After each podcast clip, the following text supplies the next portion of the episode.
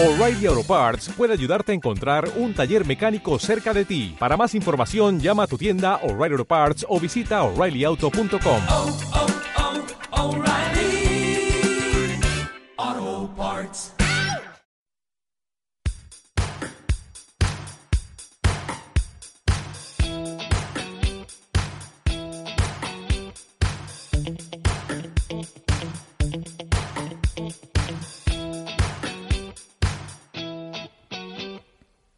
¿Qué tal? Buenas tardes, bienvenidos, bienvenidas.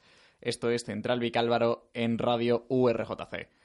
Soy Salva y eh, estás escuchando el segundo programa de la sexta temporada. Aquí está Edgar. Hola Edgar, buenas tardes. Hola, Salva. Coro. Hola, buenas tardes. Y tenemos que dar la bienvenida a una nueva colaboradora. Hola Laura, buenas tardes. Hola, buenas tardes. Y saludos también para la gente que nos escucháis por el streaming de Radio URJC y por iVoox. Bueno, eh, tenemos que comentaros que ya tenemos redes sociales más allá de las de, de las de cada uno. En Twitter somos arroba centralvical y eh, en Facebook tenemos una página que es... Central Vicalva, ¿no? Muy bien. Pues, ¿que- ¿de qué os vamos a hablar en el programa de hoy? Es un programa, en primer lugar, tenemos que hablar, tenemos que advertir de la descontextualización. Porque prácticamente se graba de una semana para otra y uno de los temas puede que tenga actualidad a añadirle la semana que viene, que es cuando estéis escuchándolo y que nosotros no sepamos. De momento, hablaremos del Valle de los Caídos, hablaremos de la intervención de Santiago Abascal en el hormiguero la semana pasada, o hace dos semanas, depende de cuando lo estemos, de si se mira cuando estamos grabando o cuando lo estáis escuchando. Y además, también hablaremos del torneo de Quidditch de mañana, día 23 de octubre, organizado por Aloha e Inu. Si te interesa, quédate. Hoy hablamos, como os comentaba, del Valle de los Caídos, que ahora es noticia, bueno, siempre es noticia el Valle de los Caídos, pero ahora más cuando se está en la pugna por una propuesta de ley del año 2017 para sacar a Franco de allí. Propuesta de ley del Partido Socialista que tuvo bastante debate, se le dieron bastantes vueltas. Fue, de hecho, una eh, de las promesas de Pedro Sánchez cuando llegó eh, al, al gobierno después de la investidura y de su posterior gobierno en funciones. ¿Y qué queréis que os diga? a tiempo de calificarla de propuesta electoralista o llámalo X, parece que por fin sacan a Franco del Valle de los Caídos. Pero remontémonos hace 80 años. ¿Qué es el Valle de los Caídos? Edgar, coméntanos. Bueno, en primer lugar vamos a hablar de lo que pasó, la idea inicial del Valle de los Caídos, que se fraguó durante la guerra, en- durante la propia guerra, y la idea era crear más o menos un mausoleo, no sé que era un monumento a, Franco o a, su- futuro legado, que en 1939 todavía no había eh, todavía no, no había un gobierno estable de, de la derecha española. Para ello empezaron a mm, nuevos lugares para crear un nuevo monumento que luego que poco a poco iría creándose la propia idea de crear un, monumento hacia la gente que había muerto en, la guerra civil de ambos bandos. Y bueno, el 1 de abril de 1959 eh, empezó a de- declarar, decretarse que, eh, que el Valle de los Caídos se iba a construir eh, cerca de la Sierra de Gredos, en Madrid, que estaba cerca también de, estaba cerca de la ciudad del Escorial y cerca de, bueno, cerca del, centro de Madrid. Y dada esa ubicación tan, tan cercana a la ciudad, pues la gente, bueno, el gobierno de Franco lo vio muy, eh, muy bueno para, para crear, para crear allí ese, ese mausoleo. Esto, eh, esto venía, fe de ratas, de una... O sea, es- esto es noticia por una proposición, no de ley, perdón, del, del PSOE, eh, sin votos en contra, con 140 abstenciones y 198 síes en el Congreso en mayo de 2017. Este, eh, este ser noticia. Como, como os decía, solo por, por contextualizar. Eh, siguiendo con, con la historia de, de este valle, ¿por qué está allí eh, Primo de Rivera, Edgar? ¿Por qué, eh, no solo está Franco y, y- este legado? ¿Por qué no es solo ese mausoleo? Que, o sea, ¿por qué no es solo ese, sí, ese, monumento que comentabas tú al principio? Bueno, en primer lugar, ellos, su idea era llevar a todos los caídos durante la guerra y ellos consideraban a José Antonio Primo de Rivera el primer caído de la guerra. Bueno, hubo, claro, muchos antes, otros muchos caídos, pero el, el bando de Falange, que es el que estaba apoyando durante esa época a Franco, fueron los que querían meter a José Antonio Primo de Rivera en ese mausoleo y así fue. Es más, la proposición de ley que, que han propuesto el gobierno, además de a Franco, también incluye a, a- exhumar el cuerpo de Primo de Rivera, cosa que ahora mismo ya no está en el contexto, pero... De momento, de momento el cuerpo de Primo de Rivera está en interrogante. O sea, de momento no, no lo sabemos. Eh, luego, eh, es importante, lo, eh, ahora mismo eh, se paga con cargo al contribuyente y se encarga de él la Orden Benedictina del Valle de los Caídos. Sí, en este se ordenaron a. Bueno, según durante la construcción de la Valle de los, Caídos, se construyeron. bueno, se convocaron a varios arquitectos para, para la construcción de la obra y durante la construcción de la obra hubo muchas órdenes que. Bueno, Franco habló con muchas órdenes para que se implicaran. La orden benedictina era la más proclive al régimen franquista y es al que se le dio esa, esa capacidad de cuidarlo. Ah, mira, eso, eso sí es interesante. Eh, de hecho, Santiago Cantera, el prior actual, que ha sido muy, polé- muy polémico, pertenece a, a- a- a esta orden. La duda también sería, ellos se mantienen en principio, aunque, aunque salga Franco, la orden benedictina del Valle de los Caídos se sigue manteniendo a cargo del Valle, ¿verdad? Sí, se sigue manteniendo. eh, bueno, durante la época de la transición hubo un gran acuerdo entre varios grupos, grupos democráticos y el rey para saber qué hacer con este monumento. Y sí que para, en primer para mantener un status quo decidieron mantenerlo, dado que la idea era eh, dar esa simbología de caídos de la guerra de ambos bandos, no solo de uno u otro, o ensalzar un bando o a otro. Y eso durante la época de la transición era clave. Por eso Sí. ellos consiguieron confiando. También hay que tener en cuenta el contexto sociocultural de la época en que la Iglesia, ya que tenía 40 años de un poder extraordinario, pues de seguir manteniendo, eh, de seguir dándole a esta orden y a, esta igle- y a la Iglesia en sí un cierto poder. Y esto con el Valles Caídos fue un, gran, bueno, un acuerdo que, del que llegaron rápidamente a, Sí. a- a estar en paz.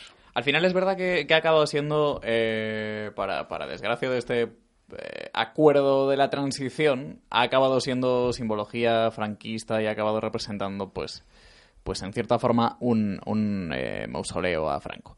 Por cierto, decía yo, cargo al contribuyente, artículo de, de expansión que consultaba yo mientras tú nos estabas comentando, Edgar.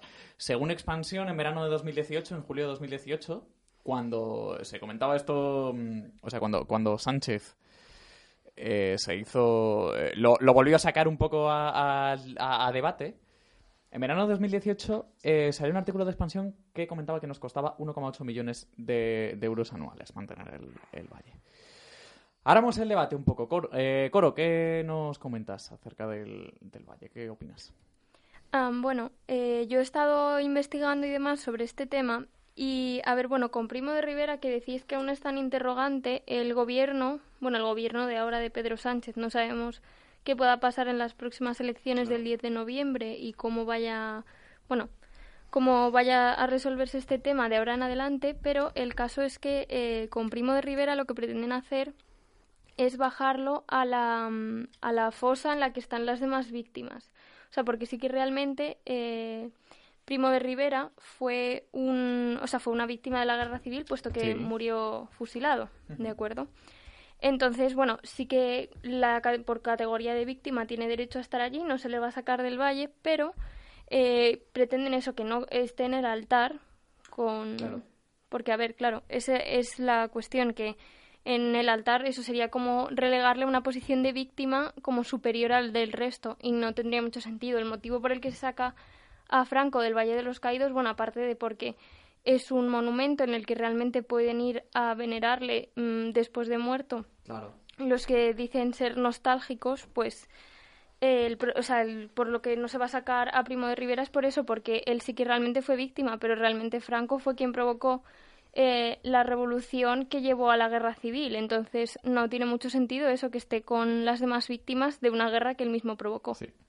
A mí esto de nostálgicos, de todas formas, me parece eh, me parece un eufemismo muy feo porque como leía yo en Twitter, ponía una chica el otro día, nostálgicos somos los que quiera, los que queremos que vuelva el príncipe de Bel Air a la tele y no los que van a visitar a Franco, son fascistas.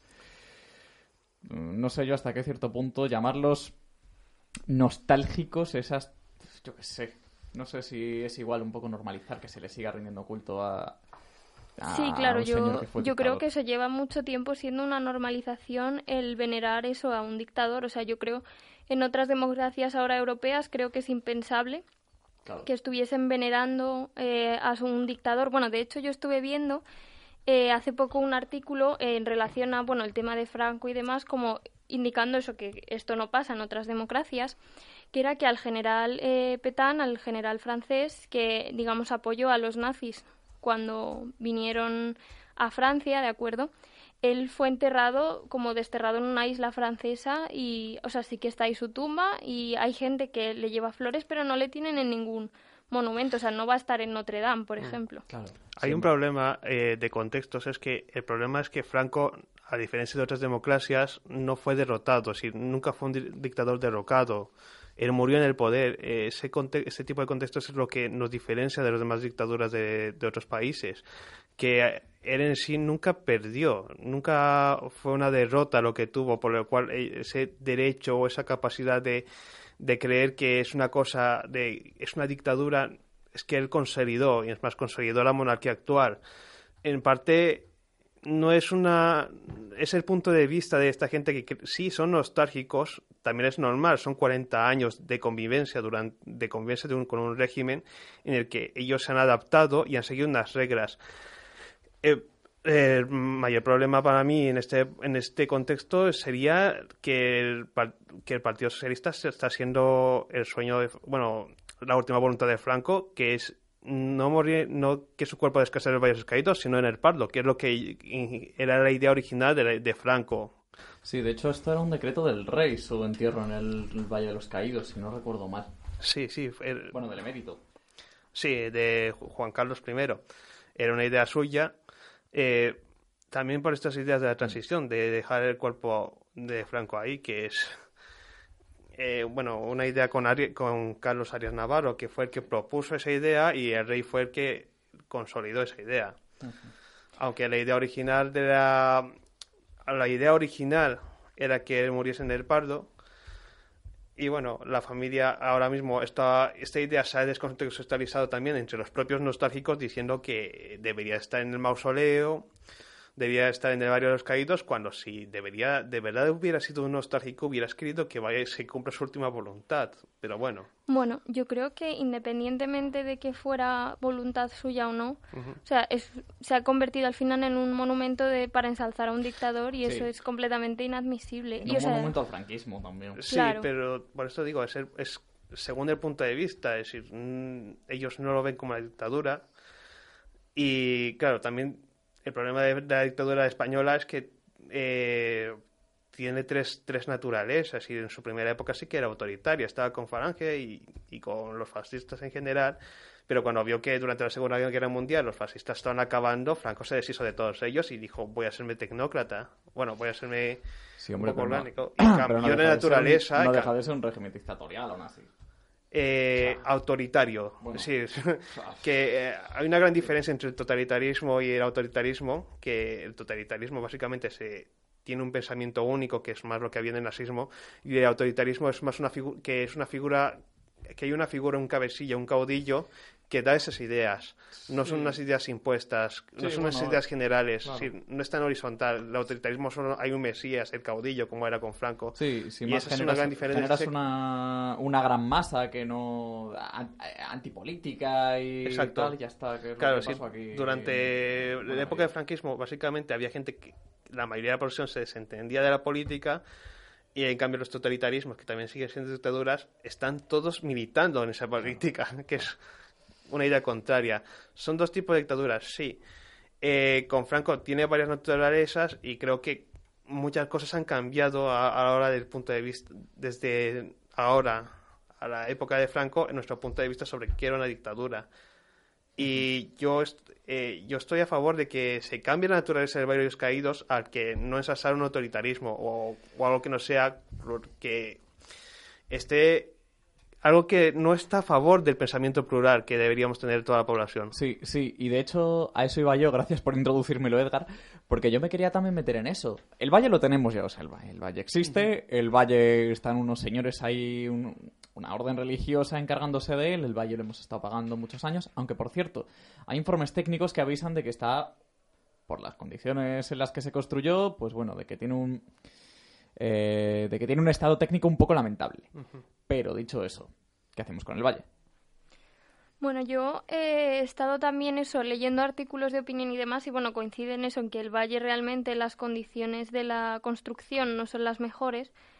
Em, pero aparte de eso, eh, con el valle eso lo que plantean hacer es como, bueno, con el campo de concentración de Auschwitz, que ha acabado convirtiéndose eso en un monumento en el que la gente va ahí a aprender sobre la historia de Alemania, pero no eh, glorificando a ninguna figura. Claro. Entonces eso es lo que quieren hacer. Es, es eh, resignificarlo. Yo sí creo que, que- Yo sí creo que podría ser importante crear eso como un centro a la memoria, como un centro de culto a, a la pluralidad y al decir, vale, ¿veis esto? Esto es lo que no hay que hacer. Exacto. Sí, estoy de acuerdo. Hay un, el, el problema de resignificar estas, este tipo de monumentos es que antes tendríamos que afrontar que tiene un significado franquista, que es el problema que ahora está viviendo el gobierno, que quiere derrocar el franquismo, pero en, los- en la segunda década de los 2000, cuando Franco murió hace 40 años. Sí, primero tiene que admitir que hubo un triunfo de Franco para luego cambiar el significado, que es lo que pasó en Auschwitz precisamente. Sí, ahí tuvo, hubo el régimen nazi, sí que hubo, ganó, tuvo un gobierno, eso lo asumieron todos, lo asumimos todos. Y luego de- lo derrotaron. Es un problema de, en el problema de cambiar un significado es que tienes que asumir que antes tuvo uno, uno válido. Claro, pero eso no, o sea, yo creo que eso puede también ser eh, lúdico en el sentido de, bueno, esto antes era lo que, digamos, lo que mandaba, lo que estaba, pero eso no es admisible ahora por estos motivos. Claro, o sea, claro. obviamente yo creo que eso pasa por admitir el pasado y enseñarlo eso para que los jóvenes puedan acceder a él en cualquier momento y saber el por qué está mal y luego sobre todo eso de cara a concienciarse más adelante en, bueno, en votar y demás, pues creo que es súper importante. Sí, porque al final ese votar es gracias a una, una democracia que, que se consiguió después de pues un acuerdo, después de, de una consolidación y, y que, se, que, que muestra la consolidación de un, de un régimen. Bueno, eh, al hilo de esto, salía la semana pasada, o sí, salía a principios de octubre, la noticia de que la familia Franco, ahora que ha asumido que, de hecho, el Tribunal Supremo ya le ha dicho, bueno, eh, a este señor se le puede sacar perfectamente, ustedes no pueden eh, paralizar eh, este movimiento. Entonces, ahora lo que quieren es que se le rinda culto militar eh, en, el, en, el, a la, para, eh, en la exhumación y en la inhumación de nuevo. Ese culto militar implicaría varias, bastantes cosas. Bueno, yo creo que eso está totalmente fuera de lugar, porque si el gobierno lo que quiere es sacarlo del Valle de los Caídos, no veo motivo de hacer eso, pues ni una misa por su alma, ni veo motivo de hacer honras militares, porque realmente eso si lo que queremos es dejar de que un dictador que ha fallecido tenga culto después de muerto, sería totalmente contradictorio. Y me parece que bueno ellos pueden reclamar lo que quieran pero obviamente yo creo que el Supremo no les va a dar la razón en ningún caso. Y además yo también o sea bueno yo sí que soy por ejemplo católica y no me parece bien que un dictador esté debajo de la cruz más grande del mundo ni que le llevasen también como ha propuesto la familia Franco a la Almudena. O sea a mí eso no no me representa porque un dictador al final está detrás de la muerte y de la persecución de muchas personas durante la, la dictadura. Entonces, no sé, lo veo como un poco fuera de lugar, sinceramente. Sí, es como si pusieran al. como si. eh, lo que tú decías, como si se pusiera en Notre Dame al, al general este francés que estabas comentando. Entonces, ese, Hmm. ese. Bueno, al final, al final es eso. Son, son unos señores nostálgicos, por mantenernos con el eufemismo, que están intentando. Es como no asimilamos que el poder que tuvimos, pues de, de ese poder nos queda una fortuna que hemos amasado muy grande, pero ya está. Entonces, eh, es que es lo que tú dices, es que no hay más que decir que es que está fuera de lugar, es como, ¿qué, qué dices? O sea, no, no tiene más. No es... Luego ya podremos buscar argumentos más, eh, más complejos, argumentos más elaborados de por qué no debería ser así. Pero es que lo primero es, ¿qué estás diciendo? O sea, no, no, no tiene más. Bueno, yo no sé si Laura, que también es eh, católica, pensará lo mismo que yo con respecto, bueno, a lo de Franco, que también hay gente que le da un poco igual el que esté y opinan que hay cosas que urgen más en España. No sé tú cómo te posicionarías, eso, bueno, desde lo que es tu religión eh, frente a esto, porque obviamente se ha involucrado religión. Pues Hombre, yo creo inevitable. que ahora mismo el gobierno tiene cosas más importantes que estar pendiente de Franco, la verdad. Sí, pero en el contexto de elecciones, es decir, que ahora mismo... Esto vende eh, mucho. Sí, en claro, en contexto de elecciones al PSOE le conviene vender mucho esta exhumación, que es un triunfo para ellos. Efectivamente, es la lucha, es la lucha por el relato que tanto se lleva hablando estos últimos seis meses. Yo, particularmente como ateo, a mí no es que me dé igual, yo estoy un poco en la, en los- en la sintonía de Laura de, oye, hay cosas más importantes. Oye, el gobierno se tiene que preocupar de los parados, el gobierno se tiene que preocupar de que se ha reducido el porcentaje de crecimiento que se espera para el año que viene. Pero, al mismo tiempo, sí que creo que es una cosa muy simbólica de muy en la línea de las eh, iniciativas por la memoria histórica que tiene el PSOE, es una iniciativa por decir, oye, mira, estamos aquí, nuestro gobierno ha hecho poca cosa, pero podéis quedaros con que el salario mínimo 900 euros y hemos sacado a Franco. Algo hemos hecho. Porque luego te pueden vender que fíjate lo que hemos hecho con 84 diputados, con el apoyo de otros partidos, fíjate lo que hemos hecho también siendo un gobierno en funciones, ¿cómo no vamos a hacer más cosas siendo un gobierno normal? Yo creo que el relato del, del PSOE, esto que tanto gusta, va a ir por ahí. Seguramente la campaña del PSOE ahora mismo es, es una campaña basada más que todo en transmitir sentimientos positivos y sentimientos que ellos han hecho durante este breve gobierno que han tenido, que en realidad no han tenido tiempo para hacer mucho. Y claro, la exhumación de Franco es un gran plus para su campaña. Y es una cosa que ellos prometieron hacer y de momento lo están cumpliendo. Sí, sí, sí, sí, sí, con retrasos en los plazos, pero ya, ya prometía esta, esta, esta PNL que decía yo del año 2017. Bueno, pues por mi parte, tema cerrado, no sé si, que, no sé si queréis comentar algo o pasamos ya, va- vamos reduciendo un poco, vamos haci- haciendo esto un poco más distendido. Sí, bueno, aunque tiene que ver lo siguiente, pero, pero sí. Sí, sí, sí. Cerramos a Franco. Por nuestra parte, Franco, probablemente estéis escuchando esto y Franco ya, ya ha salido, O esté por salir. o esté por salir, o esté en helicóptero, o le estén mismo. paseando, o vaya usted a saber. Igual le llevan en, igual le llevan en un 600. No sabemos. Santiago Bascal estuvo el jueves de la semana pasada, o de hace dos semanas, si estás escuchando esto, estuvo en El Hormiguero.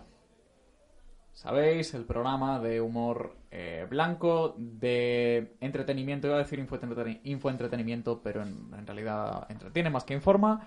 Humor blanco, apto para toda la familia, presentado por Pablo Motos y líder de audiencias desde hace como 10 años, que ha pasado por varias cadenas y que actualmente se erige como el líder no solo del grupo de A3 Media en la noche y en prime time, sino como el líder televisivo en España en general, no solo del grupo A3 Media.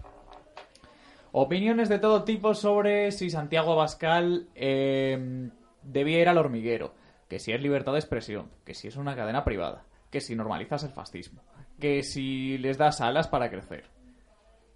Juzguen ustedes mismos. Traemos varios cortes, escuchémoslos. La exhumación de Franco era una excusa para derrocar al rey Felipe VI. Explícame esta milonga que no la he entendido. No, milonga nada. Yo creo que lo que hay detrás es una deslegitimación de la transición.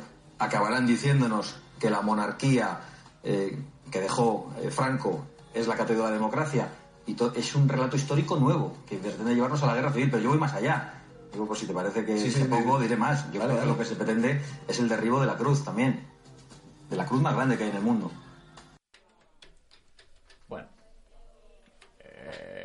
Exageración, exageración aparte por lo de la cruz, porque no entiendo. Es que en realidad, de esta.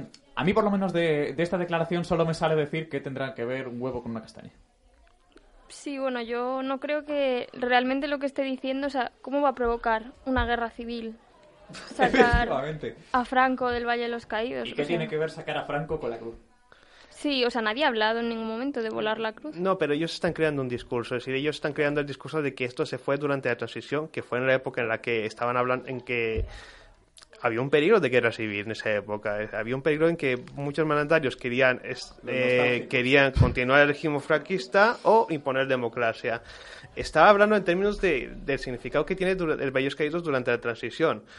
Y sí, está empezando a crear ese discurso. También el discurso de que Franco era parte de la moral cristiana de, esa época y de la que conforma la parte de la historia de España. Por eso, el, el problema de Vox, y bueno, es su líder que estamos escuchando de, de Santiago Boscar, es que tiene un, líder conservador que es. Un, un, un partido conservador actualmente en España es es algo novedoso, totalmente que tenemos que empezar a, a, bueno, acostumbrarnos o a, ten- o a saber qué es por lo menos, y es que es un partido que tiene una, una, una base histórica, que tiene un amor mucho por la historia, por la España de antaño, y también por una, por una mo- moral eh, cristiana, por así decirlo, o religiosa. Y claro, él está empezando a crear ese discurso. Y ahora mismo no, no vemos conexiones, pero poco a poco quiere, quiere crear ese discurso con nosotros. Y de momento lo está consiguiendo con declaraciones como esta. Claro, pero es que en realidad son declaraciones que tú escuchas y son perro- pedrogrulladas, porque al final, eh, ¿qué tiene que ver sacar a Franco con eh, derrocar a Felipe VI? O voy más allá. Eh, a ver, yo tampoco creo, yo no sé si no sé si estoy mucho en esto, porque a ver, al final yo, yo te diría que esto es gente más bien ultraconservadora de, de ultraderecha. A ver, conservadores o sí, liberal conservadores son Feijó o Rajoy, era o Borja Semper o Pablo Casado. Eh, no sé, no sé. A ellos, a los que acabas de nombrar, yo los tomaría más de. Bueno, excepto a Rajoy, que sí que es neoconservador.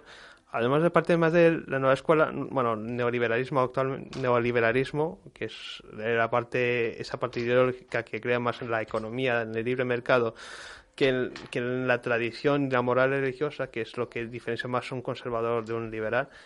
Pero esa idea de, de que si estamos en si, que si sacamos a Franco quitamos la autoridad a Felipe en realidad es quitamos la autoridad a la monarquía porque como ya Sí, hemos bueno, explicado actual, hace un poquillo en la anterior sección fue el rey Juan Carlos el que impuso esa sanción de poner poner a Fr- Franco en el Valle de los Caídos. Sí, quitar una autoridad a, a un monarca.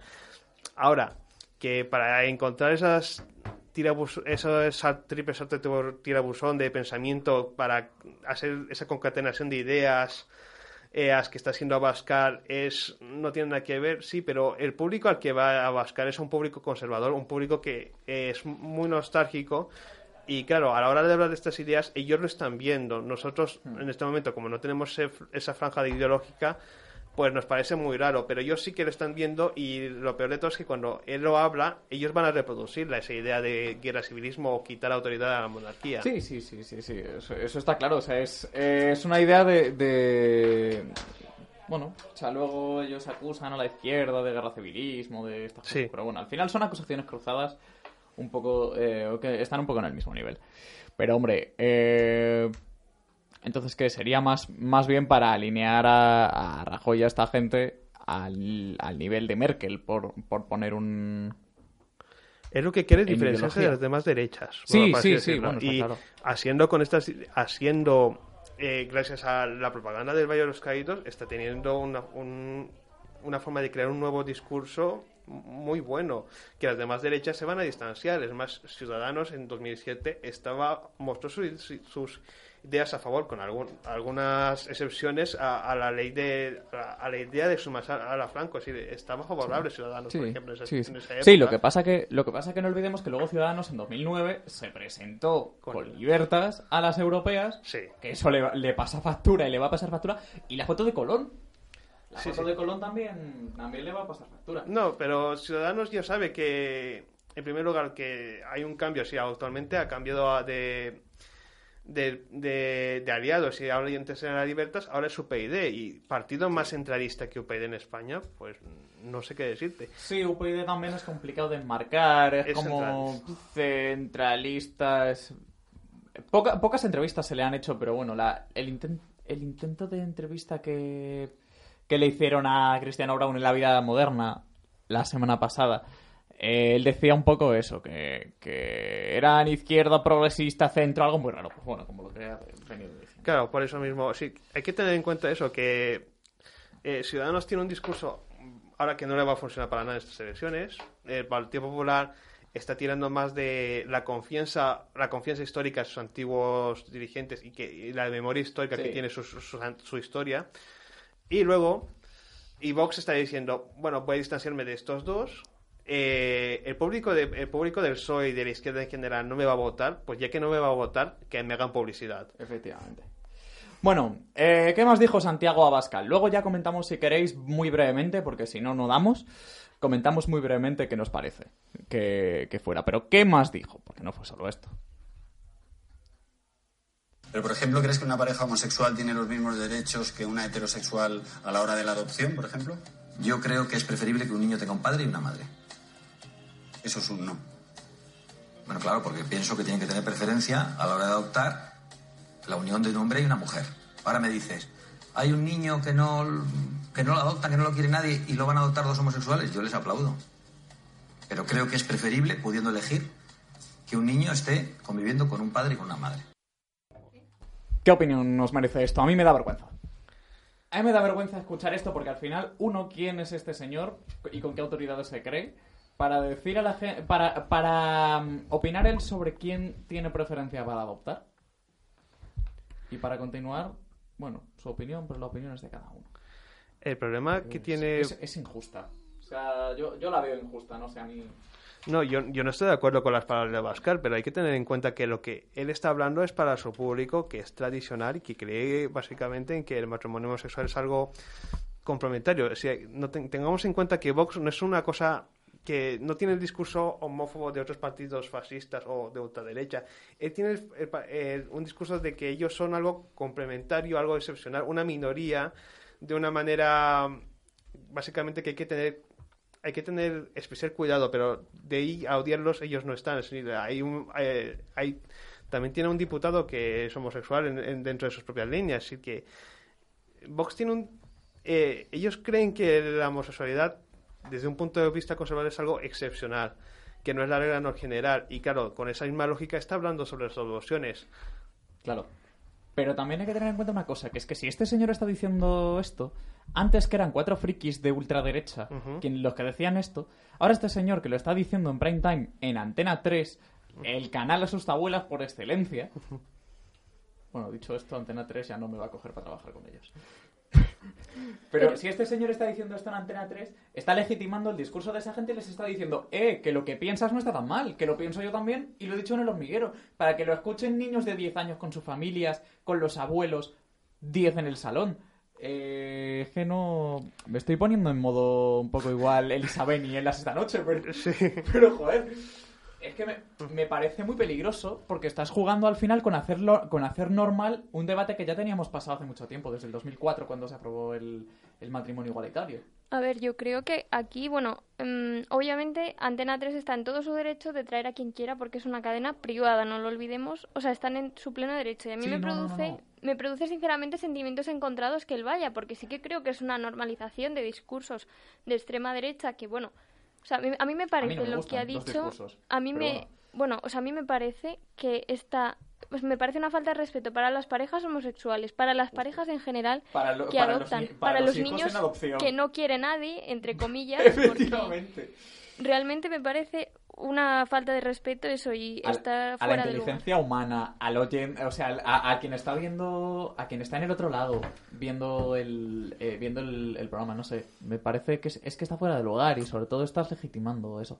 Claro, pero Yo- desde el punto de vista, decir, tengamos en cuenta que Abascal no está hablando, a- eh, el punto de vista de Abascal no es querer a la izquierda, decir, quiere a la derecha y a la derecha que, es que que le haga más publicidad es la, la, la derecha que más quiere es a la que la izquierda odia. Y cuanto más le odia la izquierda la derecha se siente más débil y por ello tienen que estar más reforzados por eso esas, esas declaraciones lo que van a esperar es que básicamente sean titulares el próximo día de mañana Eso porque sí, sí, que nosotros estemos hablando de esto y tal, pero es que... eh, y que el público de la derecha se sienta más amenazado y que se vean como la minoría a proteger, que es lo que el discurso que tiene Vox. Eso sí, pero también hay que tener en cuenta una cosa.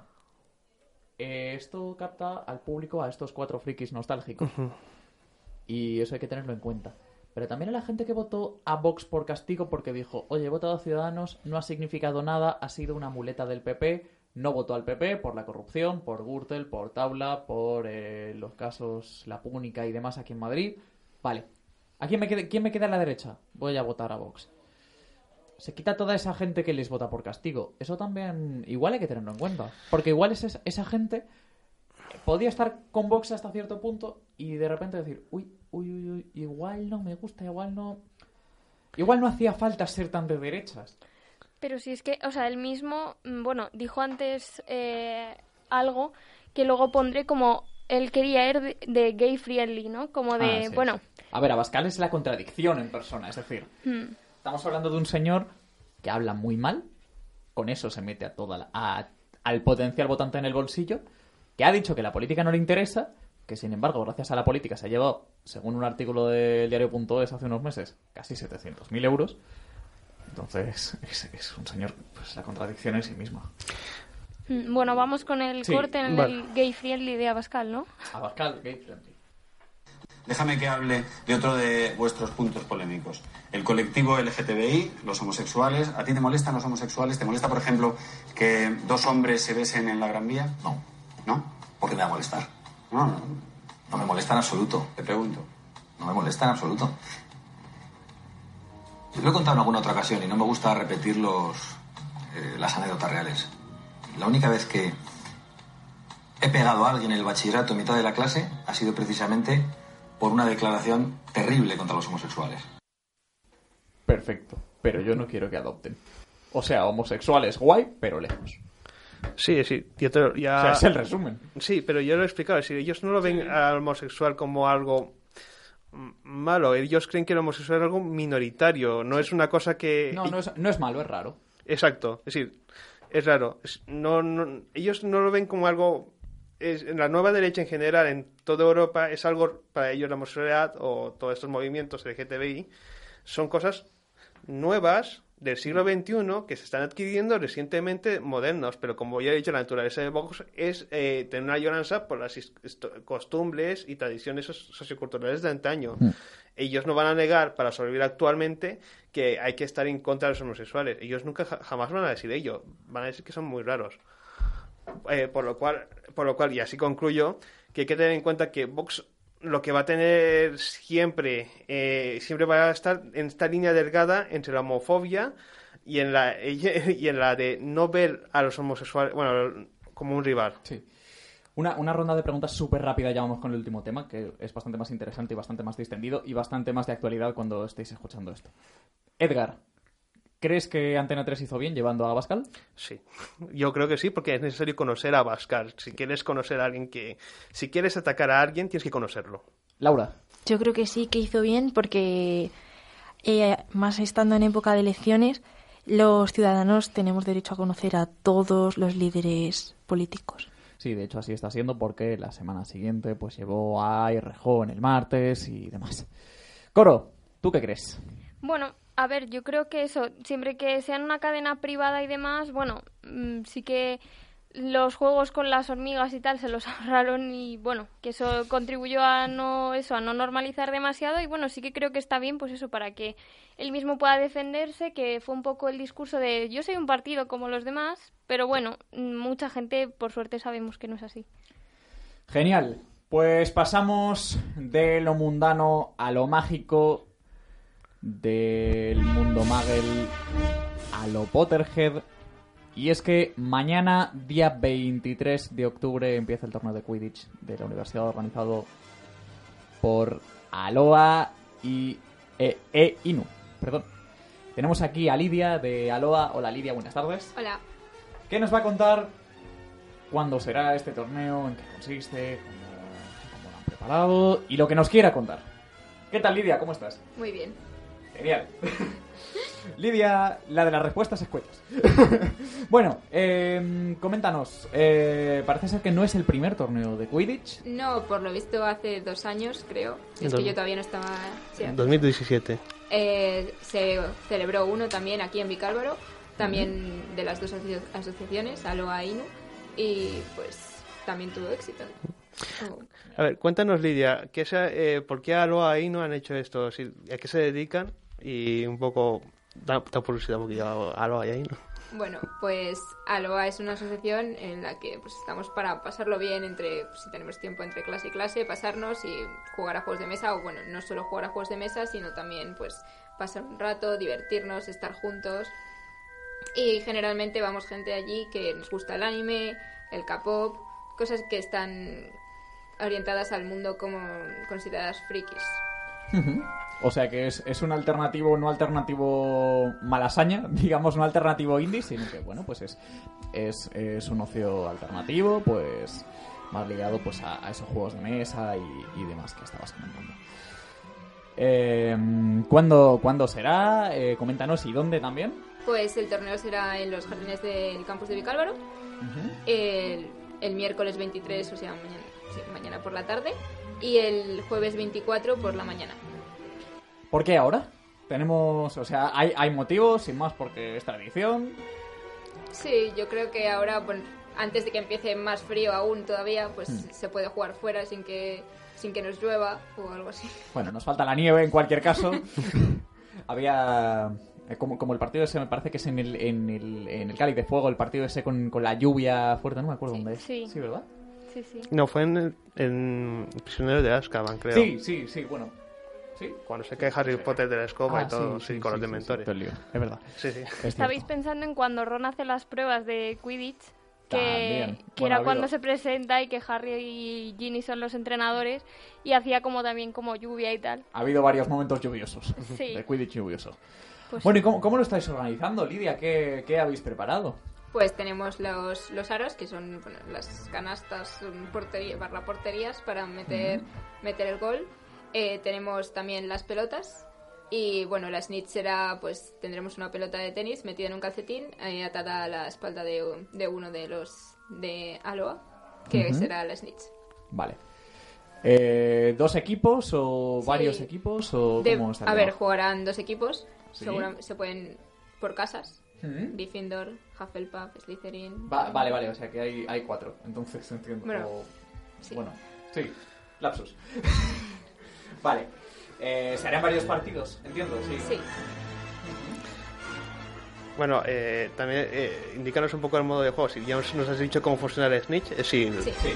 pues Pues eh, empezaremos el partido con seis jugadores en la pista, o sea, el guardián y el resto de jugadores, excepto el buscador del equipo. Y pues se pondrán en juego las, las pelotas. Y eh, a los 20 segundos, creo que es algo así, entra en juego la snitch y el, el buscador. La gente incluso, eh, estábamos comentando antes de empezar el programa, que incluso pues se ha preparado con escobas y eso, o sea que es, es bastante realista. Bueno, creo que tenemos aquí una Magel en la mesa. Tenemos una Magel en la mesa, Mesa. de hecho es, es por, por Laura. que la parte más esperada. Laura, Tenemos que clasificarte, no puedes participar en esta mesa sin saber de qué casa eres y sin saberlo nosotros. O sea, esto no puede seguir así. Lidia nos ha traído aquí el test de Pottermore oficial, así que, bueno, está en inglés. No sé si que te lo vayan leyendo y te vayan seleccionando las preguntas, que ya los demás las hemos hecho y hemos buscado en el diccionario Ah. todo y demás. pero es, es. Vale. Sí, pero, o sea, Vale. como está en inglés y hay palabras Sí. que son un poco literarias, pues eso, alguien que ya lo haya hecho el test y haya buscado las palabras, pues estaría bien que se las fuera leyendo, las preguntas y las respuestas. De acuerdo, pues ah, mira, Lidia que ya que no está aquí, ella hace las preguntas y Laura nos va a contestar. También Perfecto. Atendamos al sombrero seleccionador. Lidia, el sombrero seleccionador. Vale. Elige entre bosque o río. Río.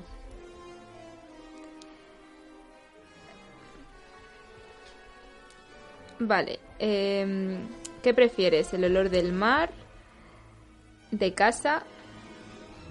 ¿De una hoguera? ¿O de eh, un papiro fresco? El olor del mar. Vale.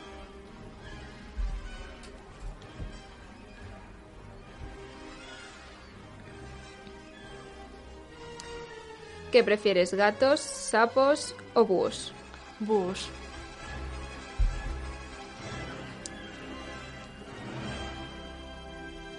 Vale, aquí tienes distintas imágenes de búhos, elige una. Puedes ir deslizando la pantalla. Así.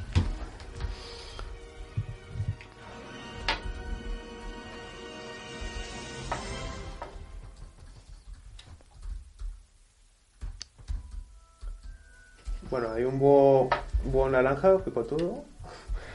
Y hay un búho, bueno, un búho oscuro, negro. ¿Cuál vas a elegir? Y hay un búho que es, es Hedwig, es decir, el búho blanco de Harry Potter. Ah, ah, sí. Hay un búho que va a ser el blanco de Harry, el búho de Harry Potter. ¿Y qué más? Y un búho naranja. Que ya has elegido el búho naranja. Vale, vale. O sea, bueno, que sepas en Harry Potter todo el mundo tiene una mascota. Puede ser una rana, puede ser un búho, puede ser... Es, es un sapo, en realidad. Es verdad, es un sapo. Madre mía. Trevor. Bueno, Vale. siguiente pregunta. Si estuvieses en, en una mazmorra de un troll, ¿qué de estos objetos rescatarías en orden? Em, una perfecta cura para la... Ay, no sé cómo traducir esto. Dragonbox. Es que eso está en idioma inglés, versión JK Rowling, que bueno, los libros en inglés, para leerlos, o sea, bueno, se pueden leer obviamente, pero, pero sí que tienen bastante vocabulario eso, La que gripe del dragón, como Sí, es buscan eso, de garganta, un dolor de palabras que significan lo mismo que otras más simples, ¿no? pero eso, todo más literario. Vale, algo- una cura para em, la gripe del dragón. ¿En qué posición? ¿El primero, el segundo o tercera?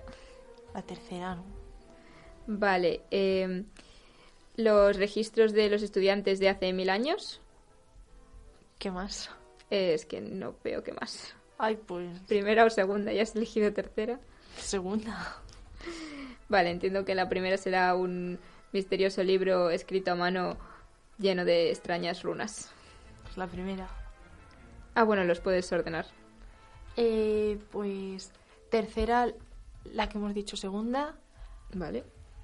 Eh, primera, el libro.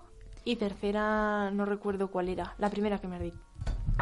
Vale, o sea, tercera la, se queda la, la cura del dragón. Sí. Eh, según... Vale. Bien. Lo dejamos como está, ¿no? Sí. Vale, perfecto. Pues, Vale. ¿de qué casa sois vosotros mientras? Yo hice el test hace mucho tiempo y me salió Gryffindor.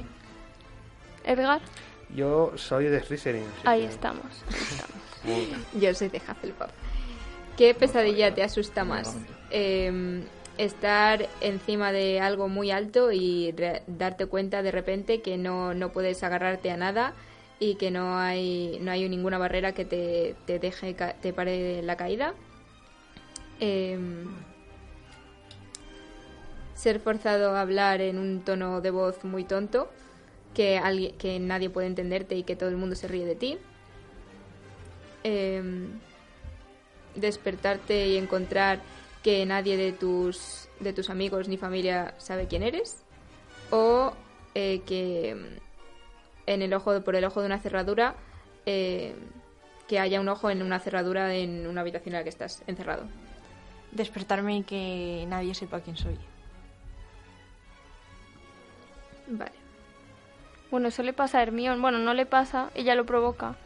Para irse, bueno, a quitar todos los Horocruxes que habían por ahí, eh, hace un conjuro y, y, bueno, hace que sus padres se olviden absolutamente de ella, pero luego, bueno, hay fanfics por ahí que dicen que al final sí que se acuerdan de ella Bueno, después. J.K. Rowling lo confirma, ¿eh? Sí, sí. Hombre, como no, no va a confirmar. Central, Vicador, el programa no apto para magos. ¿Qué prefieres inventar? ¿Una poción que te garantice la gloria, el amor, el poder o la sabiduría? La sabiduría. Tiene una cara de Gravelcroft.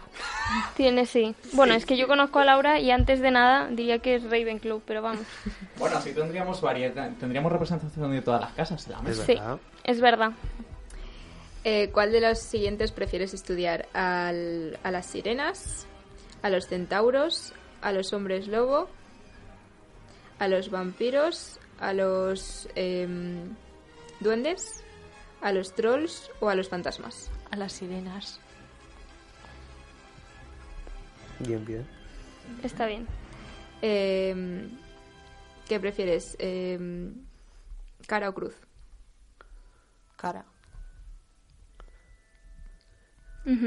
Vale, pues Yo creo que ya estamos ya Sí. concluyendo. ya tiene. Está ¿Cuál es su preparado. casa? Y es... Hufflepuff. Hufflepuff. Uy, pues casi. bueno, Hufflepuff dicen que tiene un poco de todas las casas, así sí, que... sí, sí, sí, sí, sí, sí.